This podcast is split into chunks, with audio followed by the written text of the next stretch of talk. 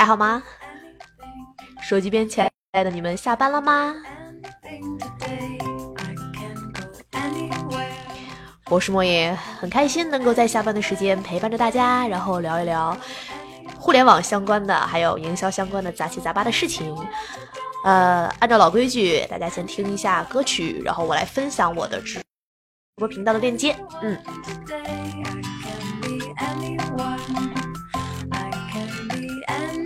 today. It's great.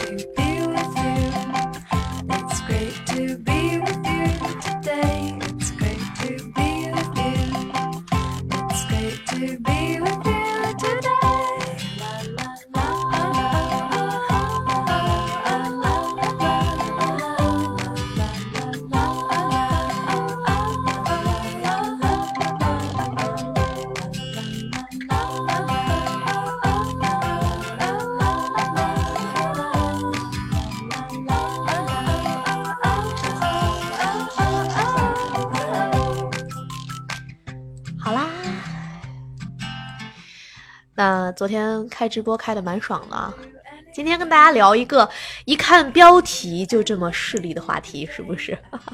我们来聊一下二零一八年躺着就能赚钱的五大流行趋势。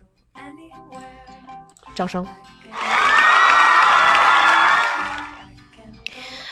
呃，前两天我跟我同事在聊天的时候呢，我同事就跟我说呀，呃，你看现在公司招人特别的难。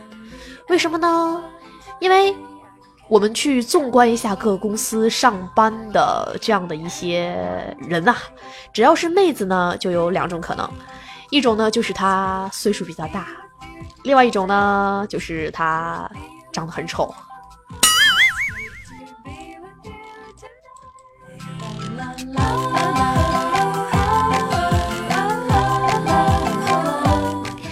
为什么这么说哈？因为他们跟我说九零后啊，还有呃零零后应该快到上班的年龄了。说九零后的这些孩子们呢，但凡长得漂亮一点的，都跑去做主播了。所以说，在单位上班的啊，妹子们啊，啊，不是八零后，就是长得丑。所以其实呢，这也凸显出来了我们今年啊，整个呃，就是大家在职场工作还有赚钱的一些小小的趋势。呃，我记得我看过一本书，然后这本书呢名字叫做《Rework》重来。那这本书呢就提出了一个非常好的观点，就说世界上啊其实有很多很多的公司，他们最早的商业模式呢，全是一开始做兼职搞的一个副业。嗯。因为他就举了几个例子啊，比如说世界上有一个品牌，它最早呢是生产和出售打印机的，然后呢，它打印机销量其实并不好，后来整个公司呢就是要破产了嘛，然后他们就在公司收一收敛一敛，找了一些呃这些富裕的打印机耗材，就像什么打印机的纸啊，然后锡箔啊等等，然后没想到最后这个耗材竟然成了整个公司的主业。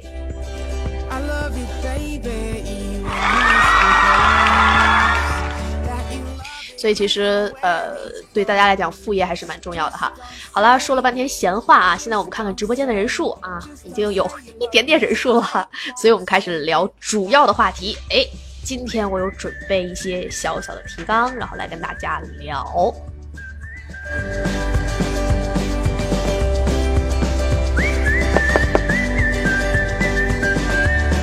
首先感谢 N J 向南送的礼物，谢谢送出的六六六。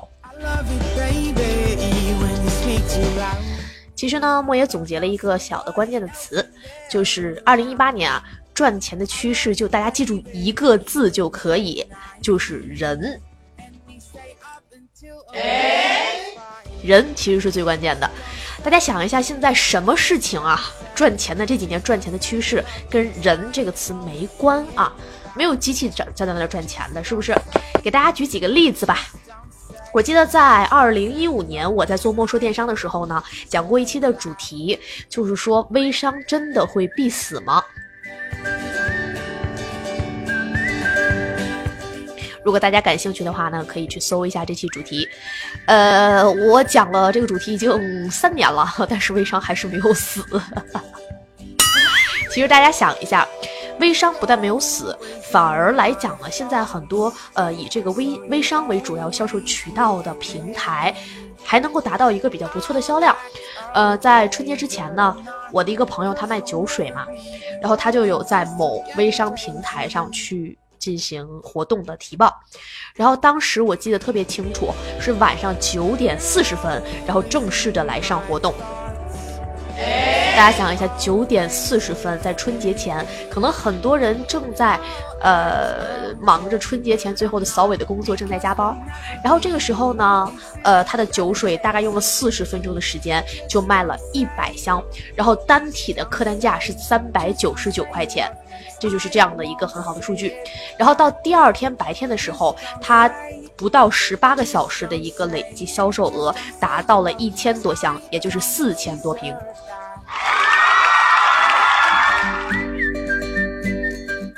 然后我就好奇啊，为什么就说微商的平台它反而说是销量还不错呢？然后我就得到了一个内部的消息，就说这个平台啊，很多人他出售完了产品会获取一定的佣金嘛，这个佣金是支持在平台上去换购相应的产品的，而且这一款酒在天猫上它是从来不打折的，然后它的售价是五百八十八块钱，然后在这个平台呢，大家既能够享受到便宜的价格，然后又能够享受到一个呃。拿自己所赚取的佣金兑换产品的这种喜悦，又赶上过年酒水刚刚好是一个嗯出售的一个旺季，所以这也使得这样的一个平台有了一个比较大的数据。所以呢，莫爷说了三年，微商不但没有死，仍然是。在某一个垂直的领域，在某一个小圈子里，它有一个非常好的一个销售的状况。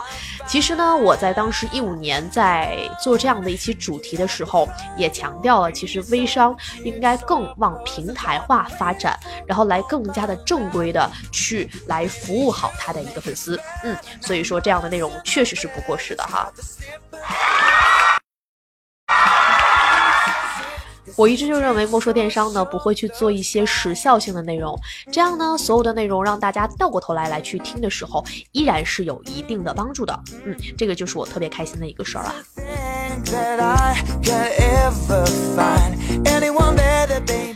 然后关于人呢，大家想一想，这两年还有什么领域赚钱啊？就是我在。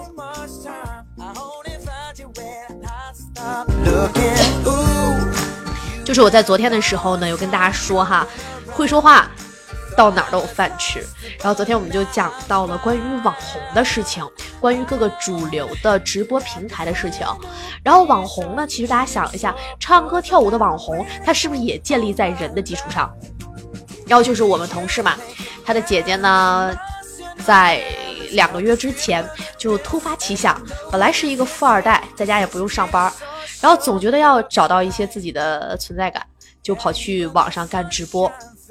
因为人长得非常漂亮，然后嘴巴又甜，情商又高，所以呢，开播到第二个月的时候，他的收入就已经能够达到这个月入两万这样的一个级别了。嗯，真的很厉害，比我辛辛苦苦创业这么多年强多了啊！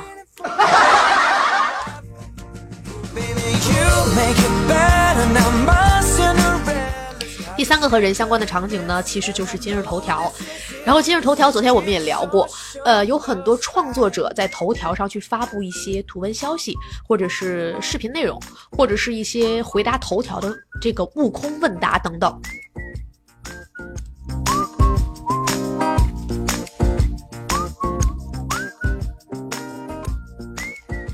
所以其实今日头条也是跟人有关的。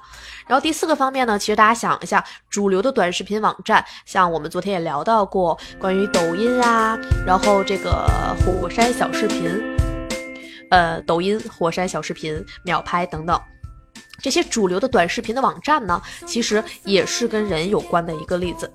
另外呢，像莫爷现在在做的音频直播啊，喜马拉雅，首先要感谢喜马拉雅金主爸爸给这么好的一个直播平台，哈哈，感谢。而且呢，通过这样好的渠道呢，就可以在下班的时间，然后陪伴着各位在路上度过一些比较无聊的时光，我觉得是一个特别有意义的事情。再有呢，今天下午会看到我自己啊，在十年前开了一家淘宝店嘛，那这十年呢，一直在断断续续的去上架一些小的产品，然后就在今天下午，我发现，现在我们要做好淘宝店铺。淘宝是会给每一个卖家都开通这个淘宝直播权限的，然后呢，通过淘宝直播权限的呃这样的一个权重，淘宝会给我们制定一些考核的标准，比如说你每周要直播多少场以上，然后每场的时长要达到多少，你的在线人数要达到一定的门槛，然后借由此呢，我会给你一些很好的推荐位置，所以也是跟人来有关系的这样的一个领域。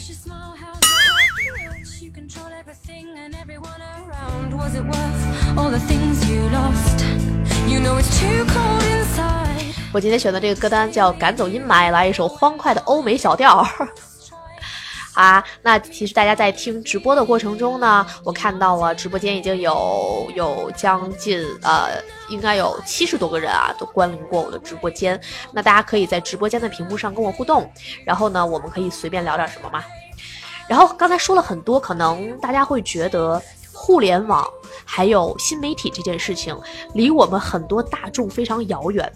然后我举一些线下的场景的例子，会让大家更直观的感受到“人”这个词在这个时代有多重要。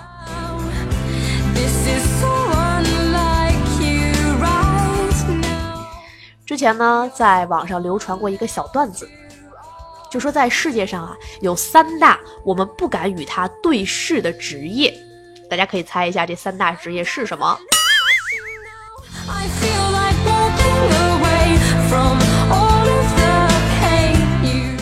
这三大职业分别是：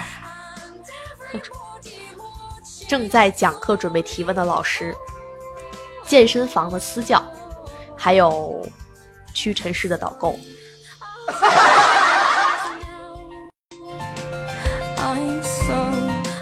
不知道大家有没有这种感觉，就是如果我们去到屈臣氏，刚刚好想要买一个洗面奶，然后这个时候呢，只要是我们与导购恰巧一对视，这个时候不好意思，你就入到了导购的这样一个坑。你经常会在呃这个屈臣氏里转呀转呀转呀，然后会发现我们最后买了一一车的东西，完完全全都跟洗面奶没有关系。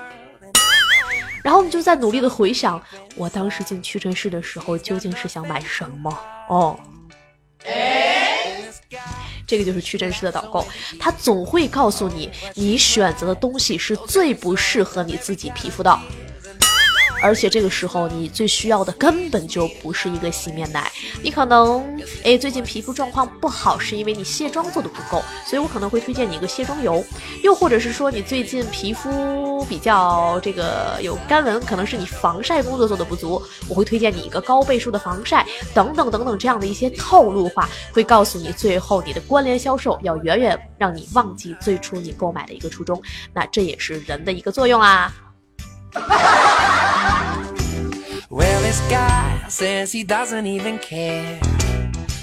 还有呢，这两天我有看一个，哎，我还蛮喜欢看的一个小节目，然后这个节目呢，就是湖南卫视出的这个《我是大美人》。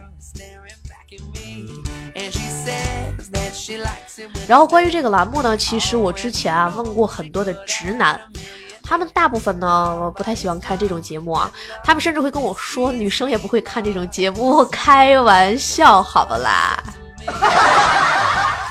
女生其实是特别喜欢去挖一些呃这个呃小的美容知识，来去认证一下自己的护肤经验是否有效的。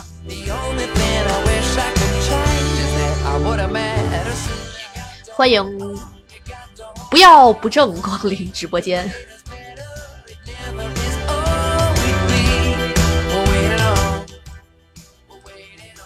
么么哒哇！然后我在看这个节目的时候呢，其实我就发现，呃，节目里边每一期请到的一个嘉宾，全是我们昨天提到的一个词，叫做意见领袖。然后他们每个人带货的能力实在是太强了。如果大家感兴趣的话呢，可以看看二零一八年啊刚刚播放的这两期节目，他们整个就是做了一个在微博上小众的护肤品的一个评选。然后呢，就会选出来一百位知名的博主，然后他们去呃非常详尽的推荐的一些小众产品，包括什么最具媒体潜力的推广奖啊，包括什么这个呃最最具呃。什么最最佳熬夜什么什么奖等等，通过这样的一些小的奖项的评选，来进一步带动货的一个销售。然后真的是每一个所谓的知名博主都有自己的一技之长，然后一技之长的这种情况下呢，他们都会去呃讲述一些他们之所以会选择这样一个产品的一些原因。然后跟真真正的是我，我是一个从来不长痘痘的人。但是我看到这个评选的时候，我甚至会手痒去买一个关于这个祛痘的这样的一个产品。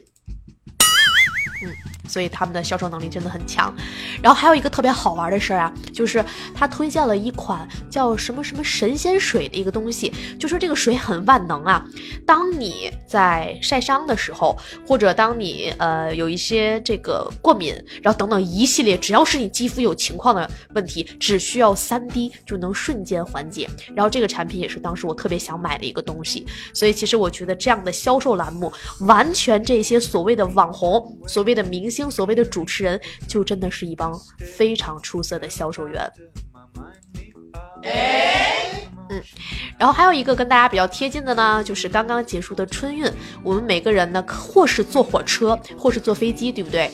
那其实，在我们儿时童年的回忆里边呢，嗯，有很多人有一个特别熟悉的回忆的声音，就是什么，呃，花生瓜子矿泉水，然后，然后是什么来着？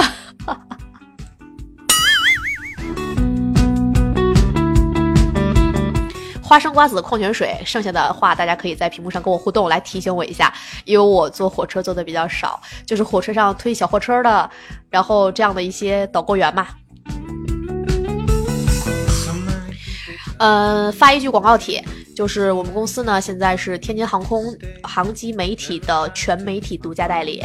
那媒体这块儿，其实，在航空公司领域啊，在民航领域，可以说它已经达到了媒体逼格的一个最高的一个境界了。所以，掌声鼓励一下我们自己。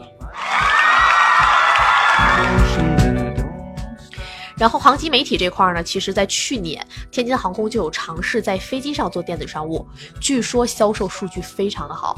因为我有一次刚好坐天津航空的飞机，他们就在出售那种黄金美容仪器，就是那种震动的，然后我就感觉那个美容仪器比。淘宝还有京东上卖的还要便宜，而且至少航空公司来出售的呢是经过他们审核的产品嘛，我我我就会感觉说这样的一个东西，至少我不用去担忧它是正品还是仿货。嗯，呃，所以航机电子商务这块其实也是需要人来做导向的。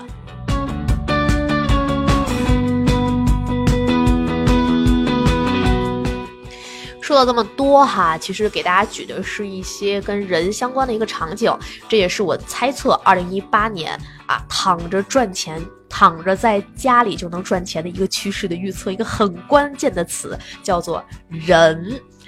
然后呢，我们下面的时间来逐一给大家分析一下我们在。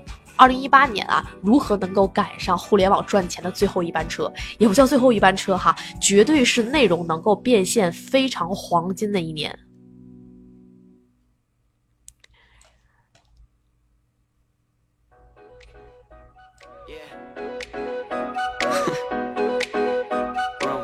大家先稍微听两句歌，我发现不要不正，你那两个字念什么呀？然后刚刚才给我留言问我是不是在天津的和平区，对呀，我在天津和平区。你是从附近的人搜到我的吗？Yeah, they saw me sneaking out your crib last night 3 a.m. to catch a flight Caught me driving through your hood Paparazzi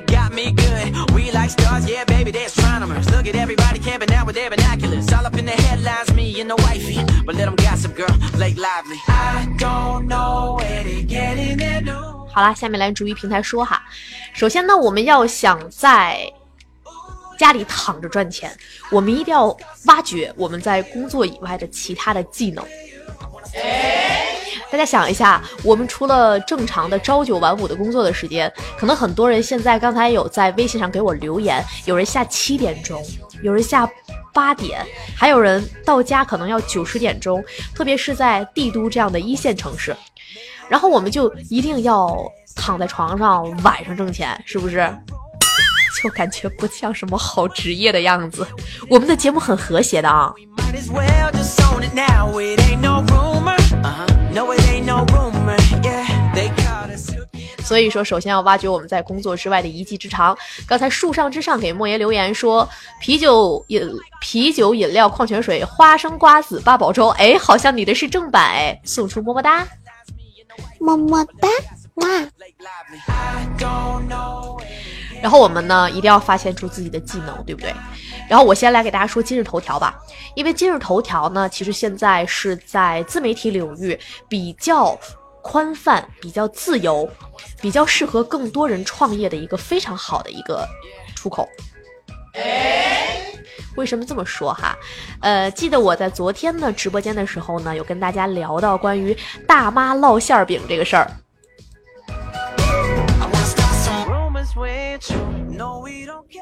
大妈烙馅饼呢，现在确实是今日头条的一个趋势。然后我昨天晚上啊，不是中国队拿金牌了嘛，然后呢，我就想去刷一刷头条，看看呢，就是有没有关于金牌大家的一个呃评论性的文章出来。然后我就发现我的头条啊，这个推荐位啊，现在就都被美食栏目所占据了。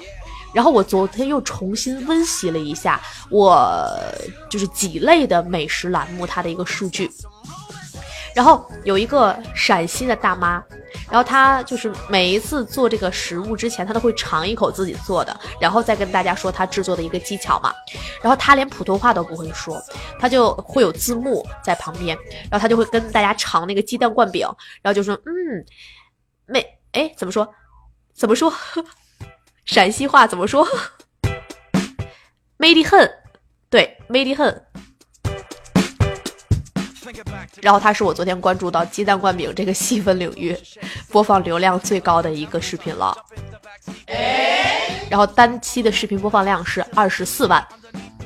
然后同时呢，我又看到一个仿版的鸡蛋灌饼，跟这大妈基本上的模式是一模一样，步骤也是一模一样。然后但是他说的是普通话，然后这样的一个视频呢，也是那种。呃，厨具非常接地气儿，然后大概它的播放量当时是十八万多。然后我又看到了一个呃那种小清新风格的，然后他一看就是那种专属的视频团队在教大家那个蛋包饭，然后旁边是有他公众微信的广告去引导大家来关注他的公众微信，然后这样的一个视频呢，当时只有七千多的一个播放量。所以我就会发现，真的是今日头条上会越来越侧重这种有一点点内容产出，但是非常接地气儿的视频。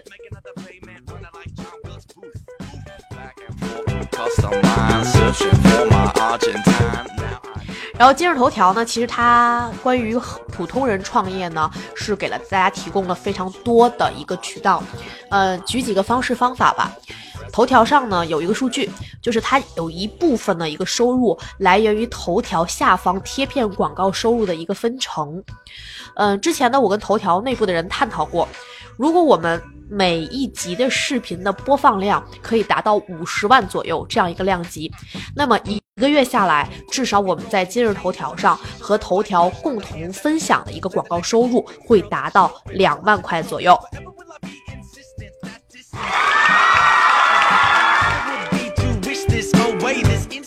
大家想一下，我当时跟我妈说了这个数据之后，她就跟我说：“来来来来，你帮我设计一些我擅长的菜式吧。”然后我就去网上教做饭好了啦。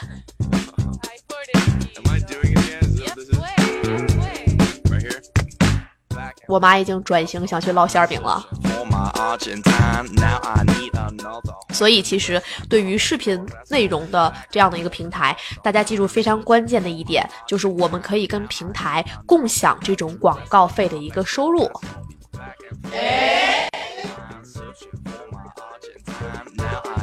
大家在听直播的时候呢，在直播间的宝宝们也可以来跟莫爷互动，然后可以在屏幕上留言，我可以看到大家的留言信息。同时呢，第一次听直播的人，大家可以点击关注，然后下次直播的时候就会发送通知。嗯，然后大家提问呢，其实哪些不明白的地方呢，我也会知无不言、言无不尽的在我的知识体系内跟大家来分享。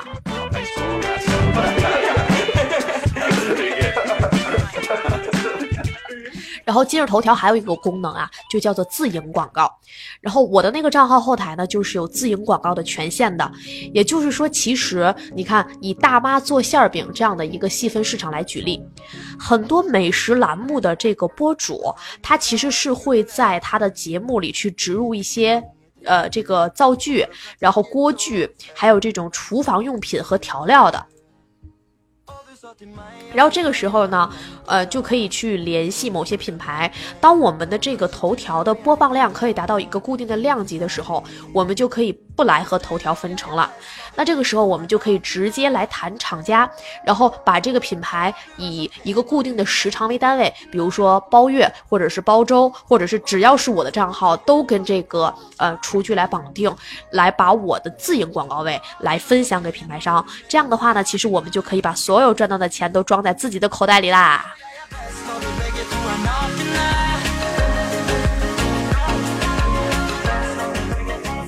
同样呢，像莫爷的那个头条账号后台，还有一个功能叫做边看边买。那这样的一个功能呢，其实就是说，呃，可以在视频后面添加一个小的链接，直接引导到主流的这样的一个电子商务平台。头条现在自己出了一个叫放心购的平台，然后我们也可以连到像淘宝或者是京东这样的网站上。所以，关于这种呃新闻门户类和视频门户类，主要的盈利方式其实都是这几个，呃，就是平台给到我们的广告分成，然后这个我们自营的广告位置，还有边看边买，包括现在支持产品购物的，像搜狐视频啊，像这个爱奇艺啊等等，都是支持边看边买的。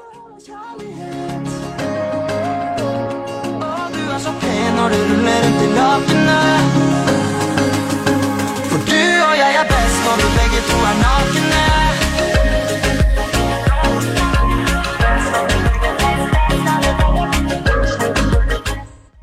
我不知道熟悉我的老粉儿啊，有没有记住我之前做过一期内容，是关于网红经济的这样的一个栏目，就是也是莫说电商的一期栏目，叫做“网红经济是什么鬼”。其实当时呢，就说到过，呃，当时是淘宝的网红经济发展的最好的时候。然后当时里面我说了一句话，就是说淘宝日均的一个流量是二十亿次，就是它的一个呃 PV 数量 page views 嘛，是二十亿次。然后但是这二十亿次呢，平均分给了十亿的在线卖家，所以说每一个呃十亿的在线宝贝，然后所以每一个宝贝平均一天呢会有两个点击量。那原先大家在做的事情，全是在淘宝内部通过广告，通过我们自己运营的一些技术呢，来把这些流量抢夺过来。但是现在呢，其实更多的大家会发现，站外引流成了电商平台的一个主要引流的方式了。所以其实人啊，又绕回来了哈，人是二零一八年最主要的赚钱核心。那直播间的宝宝们也可以在屏幕上给我留言，告诉我你们的一技之长。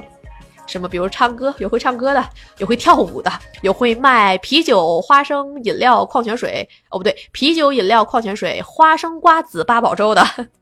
来，让莫爷给大家设计设计你们各自躺着赚钱的方式吧。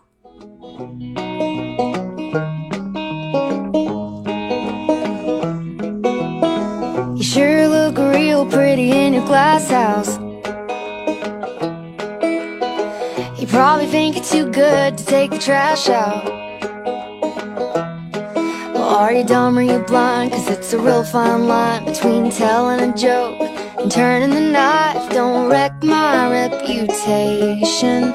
Let me wreck my own. Step off. 然后昨天我就第一次开这个喜马拉雅的直播嘛， 然后回家之后呢，我就在路上和回家的时候就一直在听我自己的节目，呃，并不是自恋哈、更多的是我想听一下自己的这个背景声音大不大呀，然后音效的声音如何呀，然后自己的这个表现力怎么样啊？我是一个认真的 girl。所以我听的时候呢，其实我觉得，哎，真的是一个非常好的形式，因为其实音频的直播，像我这种不愿意露脸儿、比较懒、比较懒得捯饬自己、懒得化妆的人，音频的直播真的是我发挥余热一个过气网红发挥余热的主要战场。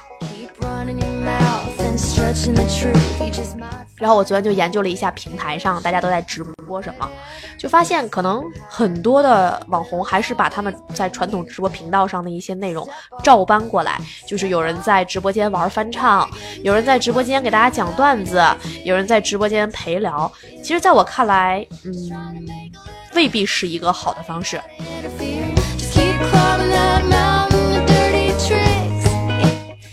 哎，不要不正，这位网友，请问你的那两个字念什么呀？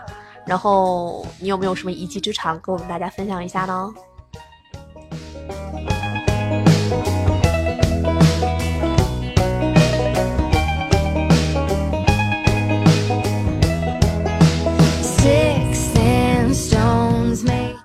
昨天我们有跟大家聊到过那些唱歌跳舞的网红，大家还记得吧？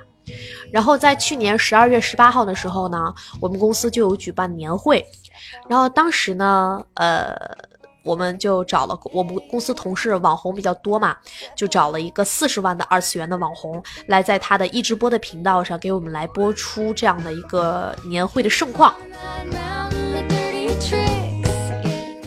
然后他当时播了六个多小时，接近七个小时，就累计共有三百一十九万的人次来观看，然后两万多条评价。然后当天我就问他，他说他流量用超了。然后本来我还想着要不要给我这个同事报销，然后后来他跟我说，当天他的礼物打赏的收入是五百多块钱，不到六百。所以真的就是跟大家聊聊天儿。然后当时特别好玩的一些事情就是，呃，我们有很多的朋友是在国外，当时在开这个世界营养大会的一个国际的会议，然后他们就特别想通过直播来看到公司年会的一个情况嘛。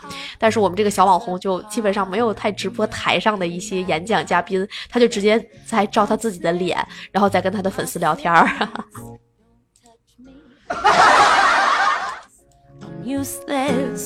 然后当时我们的那个朋友他就特别着急，他就跟那个主播说：“哎，你能不能去转向台上让我看一下，呃，这会儿的演讲嘉宾？”然后就一直是在处于一个聊天的状态，然后就真的就是这样聊天。然后他就承诺给大家说，我们年会当天是有龙虾的嘛，说今天我要给大家展。展示我们公司年会吃龙虾每人一只的一个情况，然后就就被打赏了四五百块钱。所以呢，他其实除了在我这上班之外，人家还签约了一些工会，每个月还有五千块钱的基本工资，再加上礼物打赏，真的好有钱的说。么么哒，哇！我觉得像这样有钱的孩子都可以不用来上班了。She's in the pharmacy. You can't save me.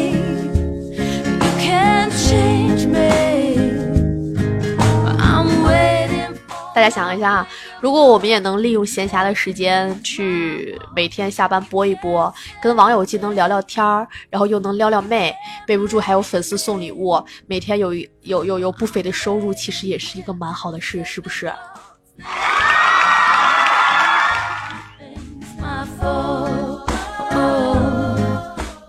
今天呢就聊起来，再过几天呢，就是我做电商整整十周年的日子啦。首先给自己送一点掌声。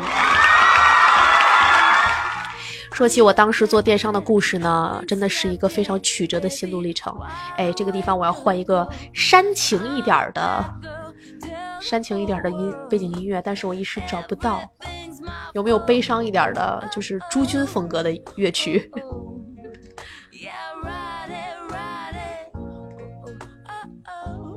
这个好，记忆中的往事。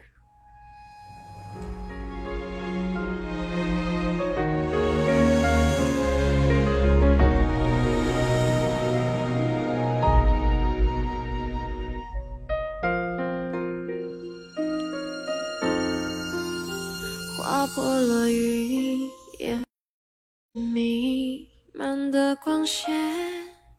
记得十年前，莫言刚开始做电商的时候，还是一名大学生。那个时候呢，总觉得自己已经上了大学，更多的呢，应该做到财富自由。只有自己经济上的独立，才能实现人格上的独立。然后这个时候呢，我就想，要不干点什么吧，哈。太煽情不适合我。然后同学都在做家教，然后那个时候呢，我就跑来，呃，去在学校范围内出售一点小小的化妆品。然后呢，我的同学都表示看不到图，所以我的淘宝店就是这样开起来的。然后那个时候做淘宝也是相当于在学习以外的一个兼职吧。呃，我记得那会儿每天上午要上课，呃，好在学校比较小一点嘛，就是八点钟上课，然后七点五十才起床，洗漱完了之后就奔到教室上课，下第一节课之后才吃早餐。然后每天中午呢，我要跑去这个批发市场去采购当天要发的这个货。听着怎么不正规？化妆品都是批发市场买的。开玩笑啦，从别的代理商那边去拿一些货，然后呢，晚上下学四五点钟的时候，就赶紧要在快递下班之前把当天的货包出来。我记得特别清楚，然后那那个时间大概每天可能有的时候早上也不吃嘛，有的时候一天就只吃晚上一顿饭，呃，然后晚上吃完饭之后呢，别的同学都在溜操场，然后我就要去这个电脑上去接待一天下来成就是累积下来那些店铺留言嘛。所以谁生活的不艰辛哈、我也有这么艰辛的岁月。然后那个时候就是真的从兼职开始，一点一点、一点一点，把客户当成朋友来这个维系，就慢慢的走到了今天。然后我记得在我大学四年级的时候呢，开了一家实体店，因为那个时候他们跟我说，淘宝呢将来是一个不太稳妥的饭碗，所以如果有一个实体店呢，呃，能够给大家展示实际的产品，能够维护更多的粉丝，那这个时候可能说效果会好一些。然后再后来呢，淘宝就开始要求，呃，所有的商家提供品牌的授权。那其实小的商家是很难得到品牌授权的嘛。那这个时候我就开始利用自己多少年的一个电子商务的运营经验，来帮助其他的品牌做运营的服务。所以现在想想也是从兼职做起的啊。不过现在大家的创业环境呢，要远远比我们那个时代要好得多。因为现在呢，我们会发现流量虽然越来越碎了，但是展示大家的地方也越来越多。你看，刚刚我的老板呢，就在直播间连击了六次六六六，然后还送出了一个金话筒。我也不知道这样的礼物有多少收入。不过他昨天悄悄的跟我说，他有充值了八百多块钱到平台，然后预计这八百多块钱要慢慢打赏给我，哈哈，好开心啊！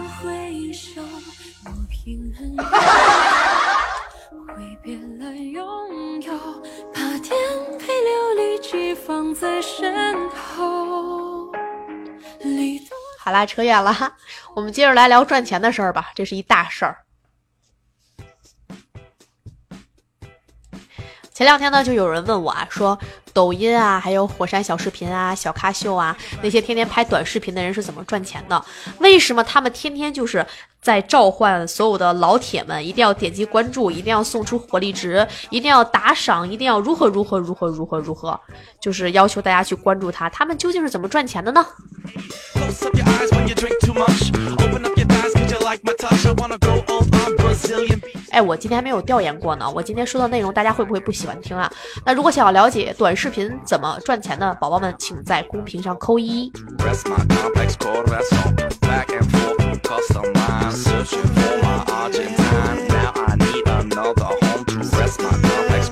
刚才起标题的时候，我就在想，会不会有人看到这个标题会认为我是在教大家如何做微商啊？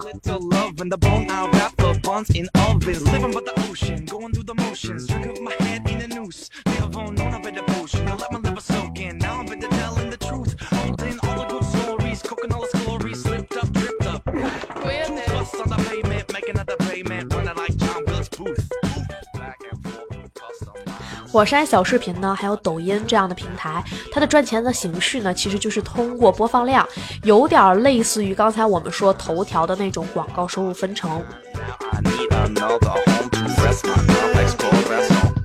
最近，呃，快手不是很火嘛，火山也很火嘛，就占冠名了很多真人秀栏目。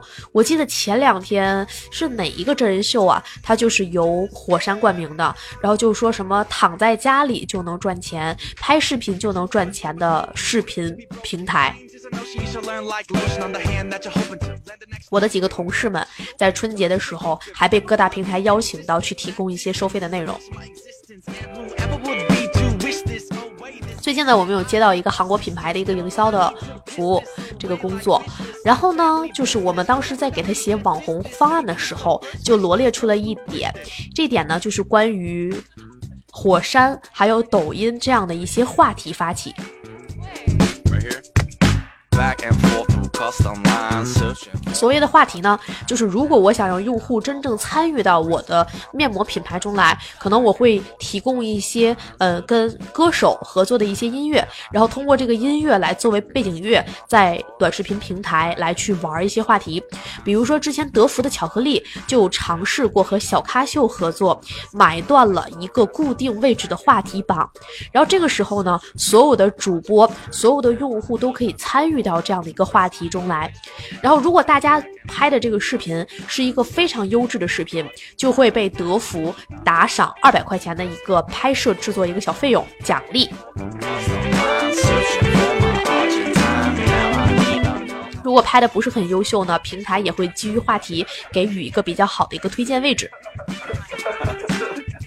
然后我们这次呢，就跟这个面膜的品牌，然后共同设计去呃尝试去购买抖音和小咖秀上的一些话题。那其实这样的一个话题，单次品牌方这边的参与的程度，其实从几十万到百万级别不等。然后呢，他也会去奖励到一些优质的播主，同时呢，他会把他自己的广告收入分配给一些火力值或者是这个呃抖音那叫什么值啊，就是播放量比较高的一些用户。Meg pent om Kanskje du og jeg kan dra hjem til deg 城中小僧今天又来了我们的直播间，不知道今天你下班没有啊 er 哎，我隐隐的感觉今天是不是直播间的延时会比较严重一些？因为我刚才问大家扣一的时候，我感觉我这边收到的回复的时间是比较长的。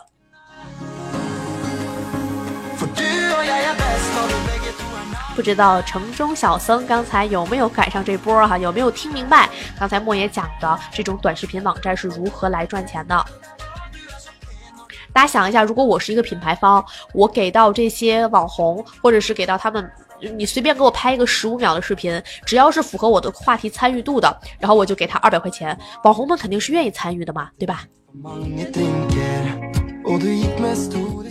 然后抖音呢，前段时间就是跟肯德基的那个，呃，有一个鲜虾的汉堡，然后它的有一首歌曲叫《不剥虾子壳》，对吧？然后就是那个什么不剥虾子壳，不剥虾子壳，不剥虾子壳。哎，这边有吗？不，我看看网易这边有没有虾不剥虾子壳？哎，真有哎，就是这个。剥虾子壳，剥虾子壳，哎，不剥虾子壳，不剥虾子壳，不剥虾子壳。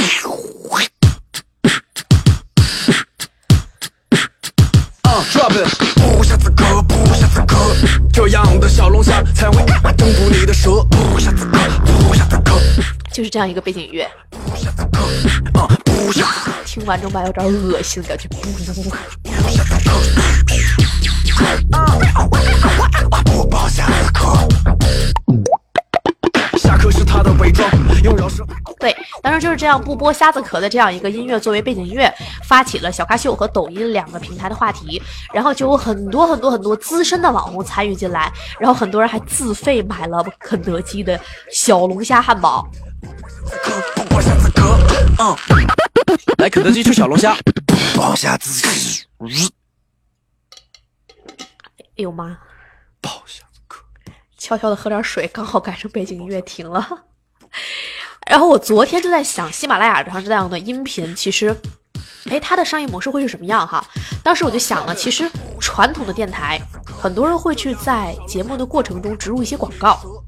比如说，今天大家听到的不剥虾子壳是我收来的品牌商的广告费，那我可以在节目中单曲回放，然后实时加口播。欢迎去肯德基，在某一个时间限时购买肯德基小龙虾鲜虾堡。感谢金主爸爸的冠名，不剥虾子壳，不剥虾子壳。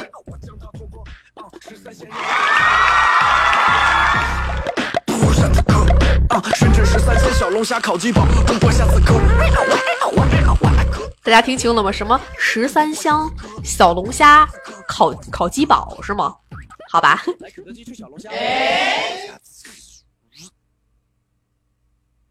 滋，不剥虾子壳。哎，不剥虾子壳，不剥虾子壳，不剥虾子壳。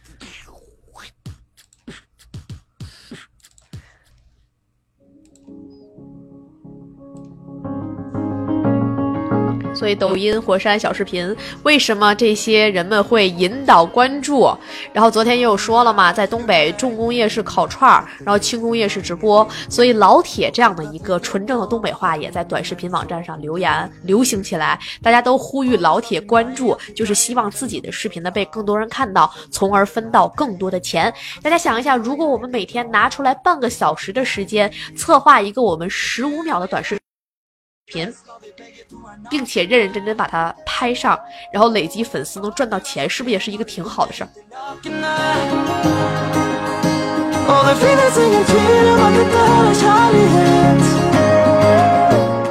然后刚才穿插着呢，也把我想说的音频的一个变现的方式也聊，跟大家聊了。其实我觉得还是一个挺靠谱的事儿。我真的想好好梳理一下我的节目，然后在固定的时间内跟大家去分享，然后这个时候收一些冠名费用，或者是。你们知道有一类栏目就是那种采访创业者的，然后可能请几个固定的创业者作为嘉宾，然后呢把他们请到直播间来，让他们去跟大家分享一下这样的故事。其实我在天津广播电台就参加过几档这样的节目，包括经济广播的那个财富聊聊吧，还有呃生活广播的夜访百家等等栏目。然后这些栏目呢，我也把之前的录音上传到了喜马拉雅上，在我的专辑里面都有。如果感兴趣，我年少轻狂时代的故事，大家可以关注 DJ 莫爷，关注我的账号，然后在里面收听到相应的视频。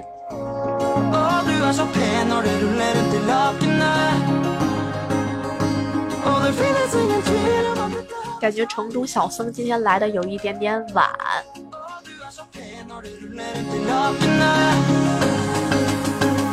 Du är bäst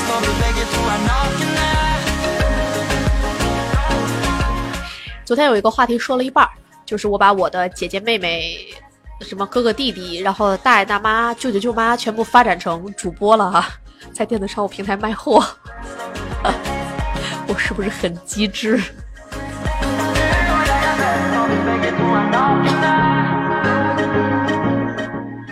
躺在家里赚钱的又一个神奇的方法就是电商网站卖货。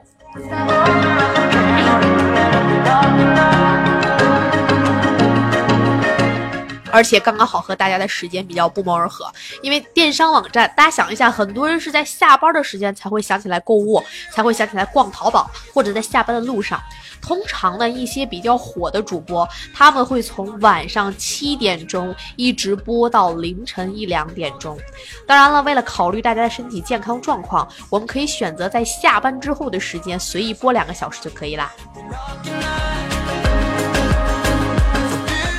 像这样的一个主播呢，一般后面都是有很强大的主播运营的团队在给他们运营。那每天的销售额，其实整个团队基本上会从品牌方那边至少获得百分之十的佣金，多一点的话，当然少的也有啊。比如说食品呢，可能相对来说毛利会低一点，然后也有一些呢高毛利的这些产品，比如说护肤品，可以收入到更多。那这个就是由团队和主播来共同分分润的这样一个形式了。然后在电商领域呢，就是我们熟悉的一个词叫做 CPS（Cost per Sales）。You sure look real pretty in your glass house. 然后呢，我们公司最近呢就围绕着几个躺着赚钱的方式啊，调动了一些特别有能力、特别有一技之长的这样一些人，然后把他们放到网上呢去呃做更多的二次创业的开发。然后这个时候其实就设计了整套的模式。我们现在呢其实是会以一些演员作为驱动，我们会吸纳过来一些呃就是观众比较熟知，呃大家一看脸就知道是演员的一些老师们，然后在电商平台上去直播，然后带动这些货品的销售。刚才不是有说我们签约了天津航空嘛，然后我们就会把这些呃直播做成栏目化，然后再进行栏目的重新剪辑。下一步呢就会放到呃。这个啤酒、饮料、矿泉水、花生、瓜子、八宝八宝粥这样的场景下，就是放到高铁和放到航空公司的娱乐屏幕上，还有我们现在在飞机上不是已经可以开手机吗？然后马上就可以上网了。通过这些栏目还有内容的产出，然后带动电子商务的一个销售。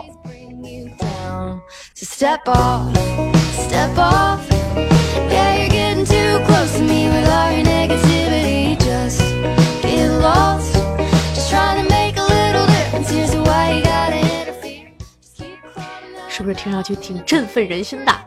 我觉得今天的延时应该是有一点严重，因为我感觉我都说了很久才看到城中小僧的回复。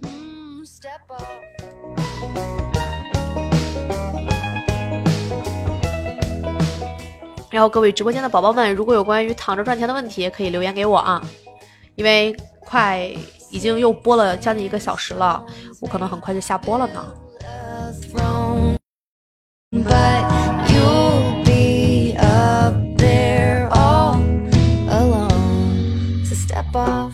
声明一下啊，这个标题进来我不是做微商的，我不是做微商的。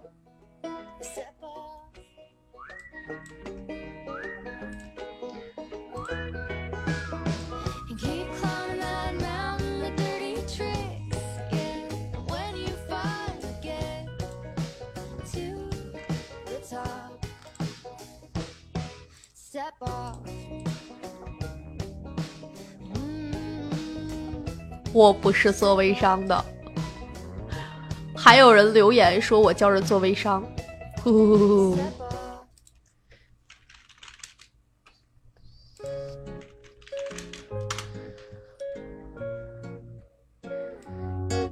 这个就是标题优化的重要性哈、我觉得我要是教人做微商，应该是一个好手，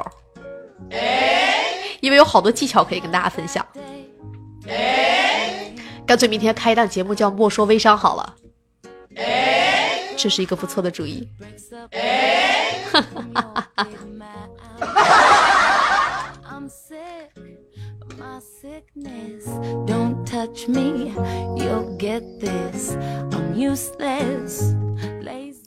如果我是一个做微商的话，那我的标题至少应该叫“二零一八躺在家里赚钱的一大趋势”，最大趋势，最赚钱的项目分享。好吧，继续来说平台的事儿吧。然后呢，音频呢，其实我这两天在思考嘛，我觉得，嗯，打败传统电台的一万种死法。后来发现，传统电台不是败给网络电台的，而是败给了滴滴，因为现在很多车主都接单了，他们就没有时间听广播了嘛。很尴尬，是不是？所以我们完全可以把传统电台的所有的经营方式都照搬到互联网上，更多的呢，我们能够在我们的直播间跟网友们互动。感谢印象溜肉段儿光临我的直播间，并且跟大家分享一下，我不是做微商的。还有一种赚钱的方式呀、就是前两天啦，我的外甥女儿，我是多老啊，都有外甥女儿了啊！我的外甥女儿呢，大学快要毕业了，又是一个暴露年年龄的词汇。然后她就有来到我公司实习，然后这个时候你们知道，在京东还有淘宝这样的电子商务平台的后台是有写内容的系统的，就是有一些商家呢，希望邀请到一些具备写作能力的人来去帮他们写一些夸他们产品好的文章。不用说的这么直接，就是说写一些适合转化的文章。那基本上呢，如果我们去接到这样的一个写作的任务，就是随随便便选几个产品，写大概两三百字，类似于一条微博这么长吧，一般商家就会给五十到一百块钱。然后当时呢，我的外甥女就还还蛮喜欢去尝试这种事情的。刚刚好呢，她平时比较喜欢看电视剧，她就把一些热播剧中的穿搭，然后在我们的达人后台跟大家分享。当时是演那个恋爱先生吧，然后恋爱先生如何获取男神的心，然后就通过这个京东的后台又跟大家去分享到嘛，然后借由此带动一些服装的穿搭，然后产生销售。除了这个呃一篇文章获取到一定收入之外呢，每成交一件产品，然后我们这个账号后台还会获得相应的 CPS 的销售佣金。还记得 CPS 吗？就是 cost per sales。and everything's my fault. You can save me, can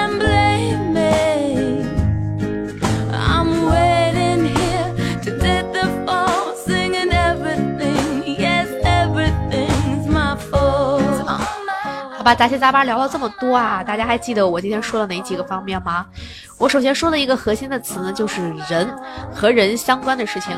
其次呢，就是跟大家说了一下，呃，今日头条挣钱的一个方法，就是我们可以跟头条去分一些广告的收入，同时呢，我们可以通过提升自己的播放量来带动一些产品的植入，比如说边买边看。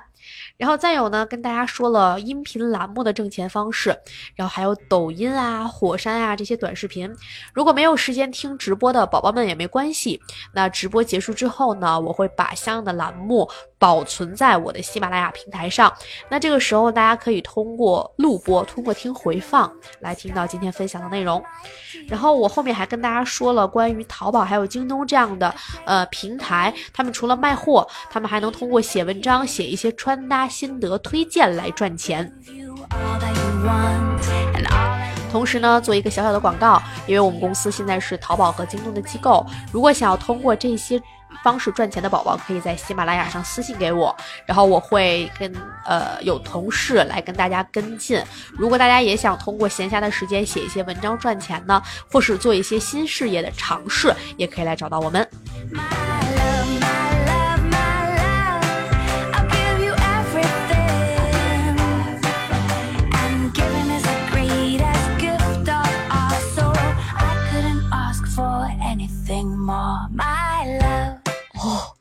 那个不要不正叫 fail fail 歪，天哪，歪我都不认识了。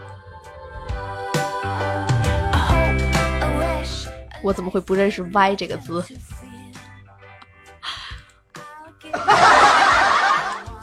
好吧，今天大家有没有问题提给我呀？因为我感觉今天的延时好重，我收到大家的消息就会延时很久，所以我不知道能不能看到大家的问题呀。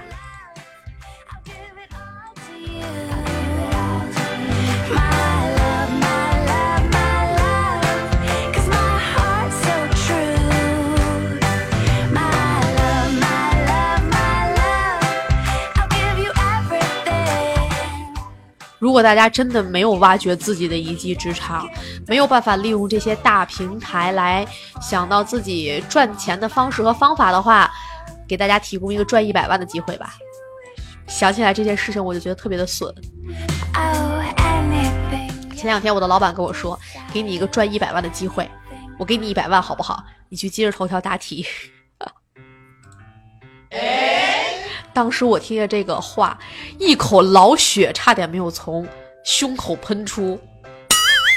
我有这个知识和文化吗？我跑去头条答题能挣一百万啊！不知道从什么时间开始，答题的风口就被推上了风口浪尖。说到答题这个事儿，也跟大家多聊两句哈。呃，最早呢，好像是今日头条体系，包括西瓜视频，包括抖音，包括呃这个这个这个叫叫叫叫叫火山小视频，这几家短视频老混。这几家视频最早发起了答题，后来我就发现什么淘宝也开了答题，然后很多这个电商网站，像什么必要商城开了答题，京东开了答题。嗯，还有其他的一些呃新闻门户都开了答题，感觉答题的风口就吹起来了。然后对，知乎也有答题嘛，叫头脑王者嘛。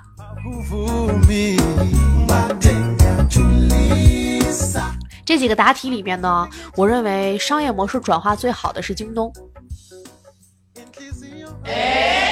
因为京东答题上线的第一天，我们在群里就收到消息，就都去参与了一下答题。首先，这个前十分钟都是金主爸爸的广告，然后当天我记得是善存还有辉瑞药业赞助的吧，然后就先讲了一下辉瑞药业的历史，然后又讲了一下自己的品牌，然后里面所有的产品植入也是做的，呃，就是一些题目植入了这些产品，同时还有一些送分的题目，然后。呃，我前十一道题我觉得都蛮简单的，都回答正确了。然后最后一道题的时候，人家出了一道《哈利波特》的中文女朋友，中文名字的女朋友叫什么？我特别尴尬的跟大家说，我没有看过《哈利波特》。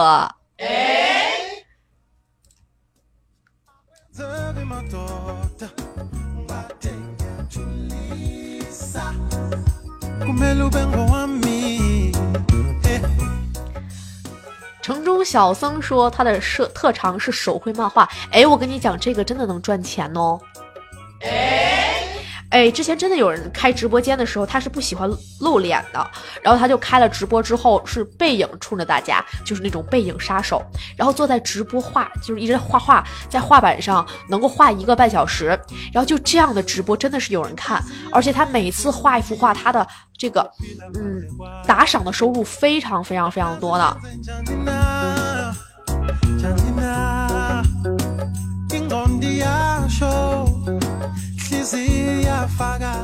然后我们公司的设计就是美院毕业的嘛，天津美院，然后他画画画的就非常好。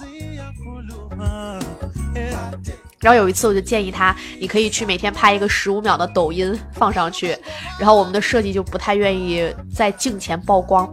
然后这个时候我就跟他说，我可以做那个俯拍，就只拍到你的手。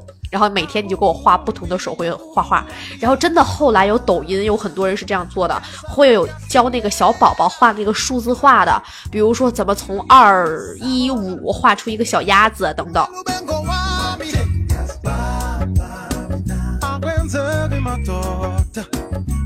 所以城中小僧，我觉得你真的可以赚钱。么么哒哇那努力学好经方这样的一个网友也给我们留言说，弹钢琴直播，弹钢琴我跟你讲，真的也能赚钱。我感觉自己看到什么都开心，只要一提到赚钱的事就非常的嗨。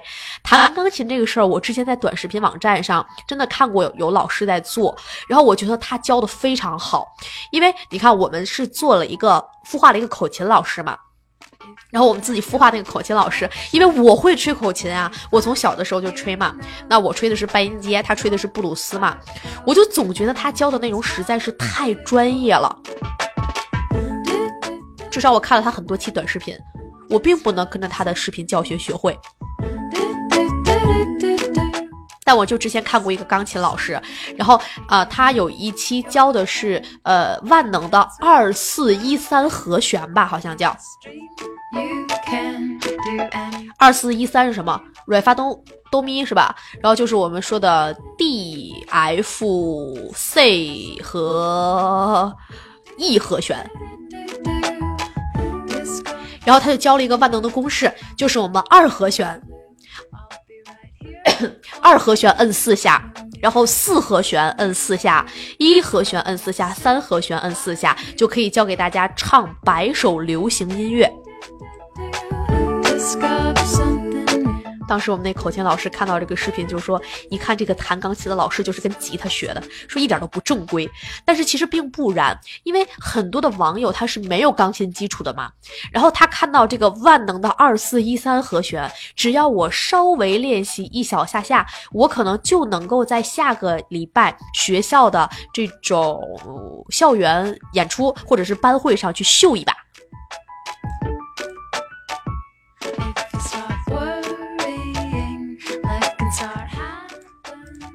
努力学好的经方问主播：“为什么你粉丝那么多，赚钱这么少？”你问到了一个很尴尬的问题，哎。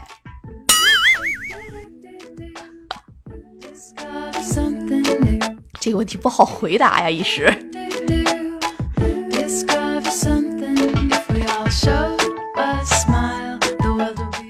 因为莫说电商是免费的吧？如果有一天我付费让大家收听了，可能我的粉丝就不会为了内容买单了，好伤心的说。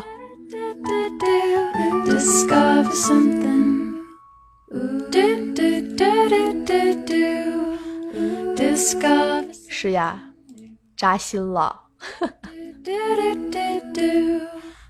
Discover something. 我挣钱，感觉自己都悄悄的花掉了。我悄悄的来，不带走一片云彩。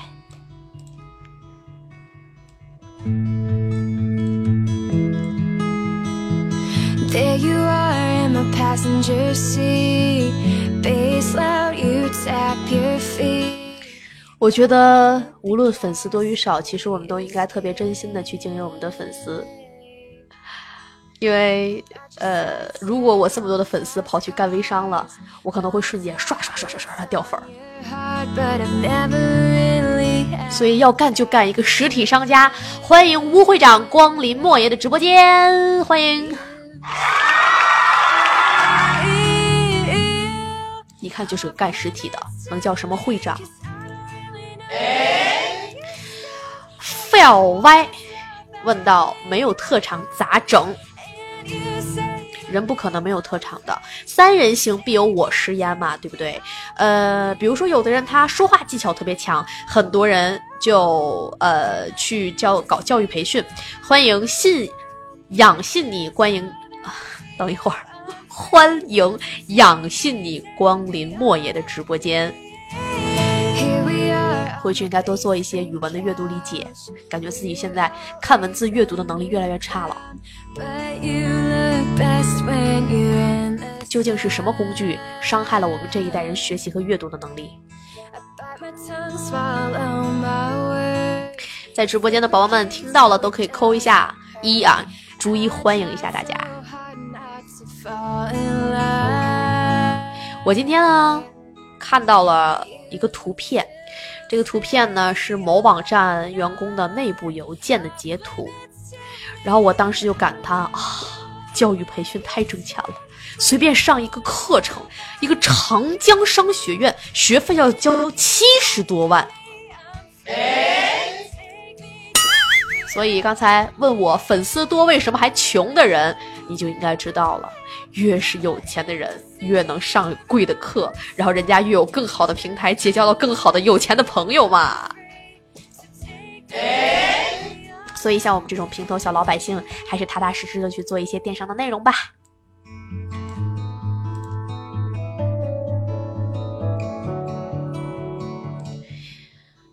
今天呢是第二天做直播，感觉陆陆续续有两百多人光临到直播间。嗯，虽然数量不多，但是昨天我的那个录播的栏目，在昨天晚上一晚上就就有挺多播放量的呢。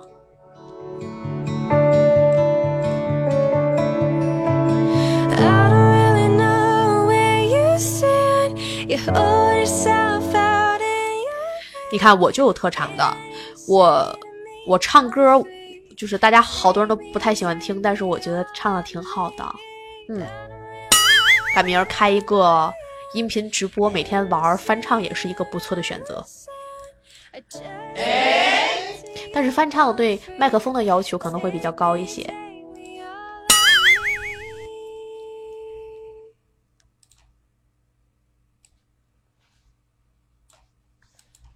好吧，今天又跟大家聊了一个多小时。如果大家没有什么问题的时候，呃，没有问题的话，就可以陆陆续续去吃饭啦。嗯，我今天还是吃饭比较早。昨天看到微博上有一个专家说，晚上七点半吃饭，呃，七点之后吃饭容易致癌，吓得我赶紧扔下了当时手中的薯片儿。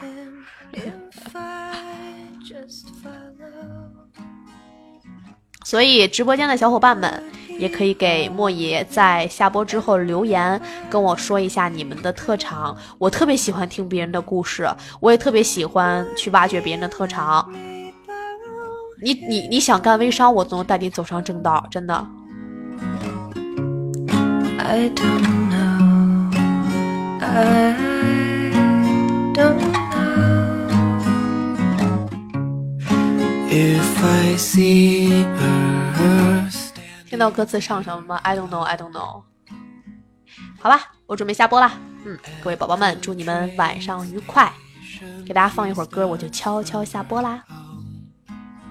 拜拜，拜拜。I have half a mind to say what thinking 哦，对，还有一句话，呃，过些日子呢会跟大家说我们固定的播出时间。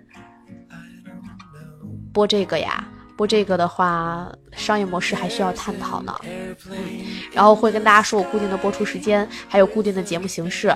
到时候希望大家能够一如既往的支持莫耶，支持莫说电商，支持我们直播版的栏目。